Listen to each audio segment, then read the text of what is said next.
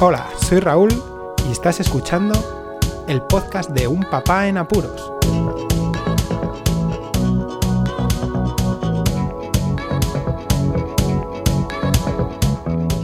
Hola, puedes escuchar, bienvenidos a un nuevo episodio del podcast de Un Papá en Apuros, día 32 de este confinamiento por el estado de alarma debido a la COVID-19. Si no sabéis de lo que estoy hablando, id al podcast número 85 que comienza toda esta serie a partir de aquel momento. Hoy voy a tratar algo que tiene que ver con este confinamiento, con este estado de cuarentena y con un trámite un poco peliagudo que he podido realizar gracias al certificado digital. Certificado digital que podéis perfectamente escuchar cómo obtenerlo y renovarlo en el podcast número 81. Pero bueno, lo mejor sería que todos escuchaseis aquel podcast para saber de lo que estoy hablando, pero a modo de resumen rápido, el certificado digital es un documento digital, vale la redundancia, que se obtiene para poder realizar trámites realmente administrativos, burocráticos, cosas que necesitas tu identificación para poder realizarlos y una identificación fehaciente de que eres tú y para eso se consigue un certificado digital. La primera forma de conseguirlo, siempre la primera vez, es presentándote a una oficina para poder certificar que eres tú, ¿no? Identificarte y que tenga validez ese certificado. Luego, las posteriores renovaciones suelen ser, al menos los primeros ocho años, vía online. No hace falta presentarse en ningún sitio. Bueno, después de esta pequeña introducción, os voy a, a, explicar el porqué de este podcast. Bien, dada mi situación laboral, pues tengo que realizar algunos trámites dentro del Servicio de Empleo Estatal de aquí de España, cuyas siglas son SEPE. Vale, ¿Qué sucede en estas ocasiones, en este confinamiento, en esta cuarentena? Que no se puede ir a las oficinas debido a, a este proceso anticontagios que estamos viviendo aquí en España.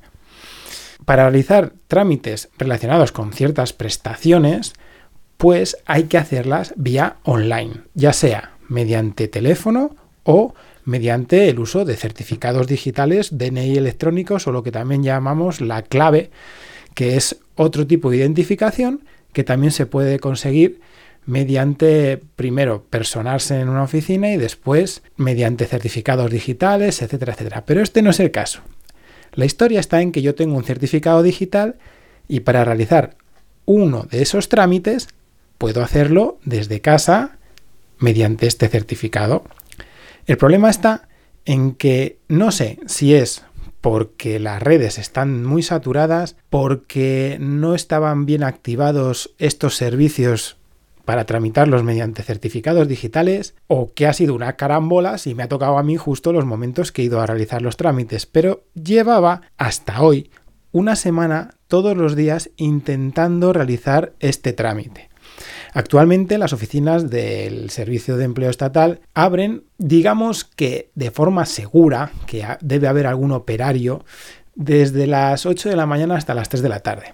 Después habilitan un servicio telefónico de forma excepcional desde las 8 de la mañana hasta las 8 de la tarde. Y bueno, supuestamente mediante el certificado digital no habría problema de hacerlo ni a la una, ni a las 2 de la mañana, ni a las 8 de la tarde, ni a las 10 de la noche, en ningún momento. Por mi situación en casa y con todos los peques y los apuros que estamos pasando, pues las horas han sido desde las 7 de la mañana que me levantaba antes de que nadie para poder hacer los trámites, a las 9 y cuarto por si acaso, después me conectaba, intentaba tener el ordenador encendido en algún sitio para escaparme un momento del cuidado de los niños y hacerlo a media mañana, luego por la tarde y luego por la noche otra vez. Y en ninguna de las ocasiones, hasta hoy, he podido realizar ese trámite. Como os he explicado, solo necesito el certificado digital. Y os voy a explicar primero los sistemas operativos que he utilizado. Windows 10, versión Pro para 64 bits. La versión inicial es la 1903, pero luego la versión del sistema operativo, porque es que en fin, ya sabéis cómo son estos creadores de software que ponen versiones y numeritos por todos lados, es la 18362.3.20. En este sistema operativo, en Windows, he probado tanto el navegador Edge con su versión, agarraos que vuelve otra vez el numerado, el numerito 44.18362.449.0.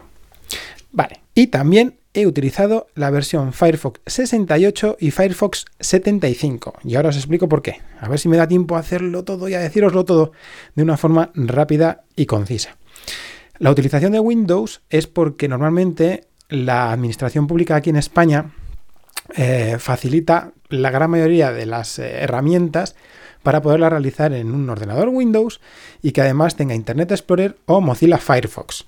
Entonces, tienes que tener instalado el certificado tanto en el sistema Windows como en el Mozilla Firefox para poder realizar o intentar realizar estas, eh, estos trámites, ¿no? ¿Por qué la versión de Firefox 68? Porque es la versión que se tiene que tener para renovar el certificado.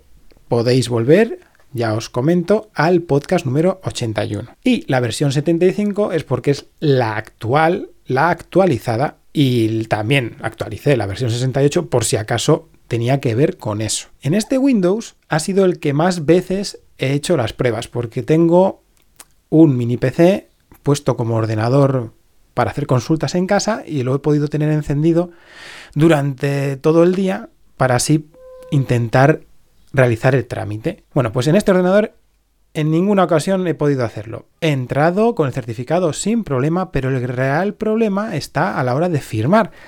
Porque sí, es un poco redundante, pero para poder realizar un trámite tienes que certificar que eres tú y luego firmar con una aplicación que certifique de nuevo con el mismo certificado que eres tú. Bueno, en fin, cosas de la administración pública, pero es así.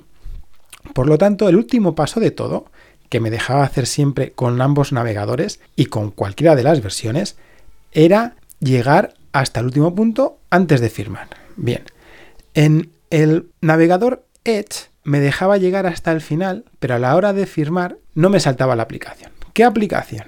Volvemos al podcast 81 que os comentaba que existe una aplicación llamada Autofirma que hay que descargarse para que conecte con los navegadores y que permita la firma de los documentos. Bueno, pues cuando se termina el último paso del trámite de la solicitud, lo que te pide cualquiera de los navegadores es abrir esa aplicación autofirma. Cualquiera de los dos navegadores me la abrió con cualquiera de sus versiones a la versión de autofirma que tengo, última y actualizada, que es la 1.6.5. ¿Qué sucedía? Que a la hora de dar a firmar seleccionando mi certificado, se quedaba petado, pero solamente Mozilla Firefox. Mm, el Internet Explorer, el tipo Edge, es que ese no daba ni señales.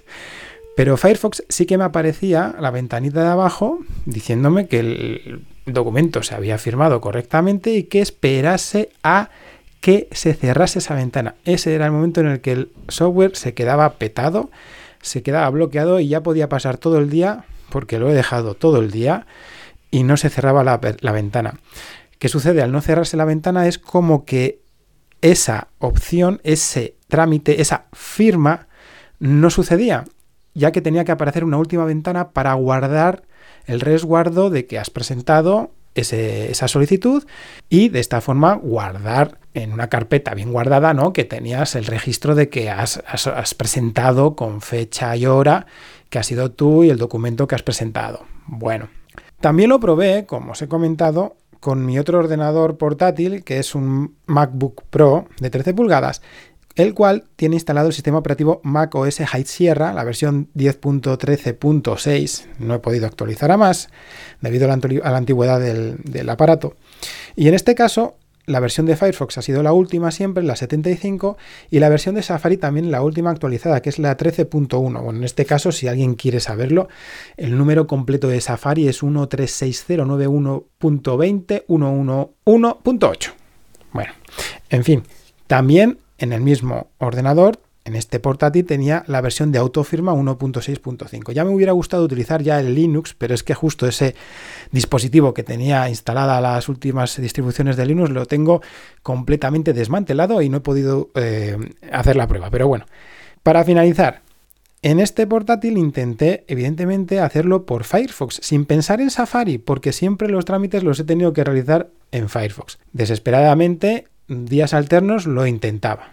me saltaba de igual forma el software de autofirma, me decía en la parte de abajo que se había firmado, pero al igual que en la versión de Windows, no se cerraba la ventana. Pero sorpresa de mí, que hoy me dio por probar Safari. Cosa que normalmente no suelo hacer. Pero saludando a mi padre, muy buenas, Juan Ignacio, podtaxi para todos los que le sigan en Twitter y redes sociales. Hablando con él el día de ayer, me di cuenta que él hacía muchos trámites también por Safari. Y dije, bueno, pues voy a probarlo. Y hoy lo probé. Y probándolo con Safari no tuve ningún problema. Automáticamente pasó a autofirma, firmé el documento, se generó el siguiente paso de la solicitud donde me podía descargar la solicitud ya firmada con un resguardo para poder eh, tener el registro de que lo había presentado. Y volviendo de nuevo a la sede electrónica del Servicio Estatal de Empleo, vi que el trámite estaba ya en curso, cosa que antes no. Es una alegría que no sabéis cómo estoy de, contento durante todo este día solamente por haberlo conseguido a las nueve y media de la mañana. Cuando he realizado los primeros eh, eh, pasos de este trámite, eh, he tenido tiempo, bastante tiempo hasta el día de hoy, porque estos trámites eh, tienes un tiempo bastante holgado en, días hábiles y más ahora con la COVID-19, pues es mucho más holgado. Pero es que también probé a enviar correos electrónicos como siempre, ¿no? Para solicitar alguna ayuda online diciendo todo el tipo, versión, sistema operativo, navegadores y en la primera ocasión me dijeron que hiciera el favor de llamar por teléfono, cosa que, bueno, te puedes desquiciar, porque ya lo he intentado en más de 10 ocasiones, y con niños en casa, pues o tengo a la operadora al lado de casa o es imposible. Y después, el último ya, el último correo ya me dijeron que es que no podían decirme el por qué, ni la solución, ni que me derivaban de nuevo a que realizara la consulta vía telefónica o que presentara mediante el Registro General del Estado, que es otro trámite que se puede realizar, esa solicitud. Pero bueno, que sepáis que Safari me ha salvado y que en esta ocasión ya he podido presentar esta solicitud y que está tramitada. Así que sorpresa, sorpresa, certificado digital, Safari, autofirma, todo correcto. Bueno, compartid este podcast si os sirve de ayuda o sirve de ayuda a alguien más. Eh, comentadme alguna de vuestras situaciones. Muchísimas gracias por escucharme. Un saludo y hasta luego. Podéis contactar con un papá en apuros mediante el correo electrónico abierto las 24 horas del día, unpapaenapuros@rauldelapuente.com. También podéis seguir las cuentas de Twitter y Facebook oficiales, arroba un en apuros. Estamos en todas las plataformas de podcasting y para que incluyáis el programa en vuestro gestor de podcast favorito podéis utilizar la dirección corta bit.ly barra un papá en apuros. Para que no os preocupéis, toda la información sobre el podcast se encuentra en unpapaenapuros.rauldelapuente.com y también en las notas de cada episodio. Por cierto, no os olvidéis de dejar una reseña en iTunes, dar un me gusta en iBox y compartir cada episodio en las redes sociales. Así nuestro podcast será más visible y llegará a más gente. Muchas gracias, Poz.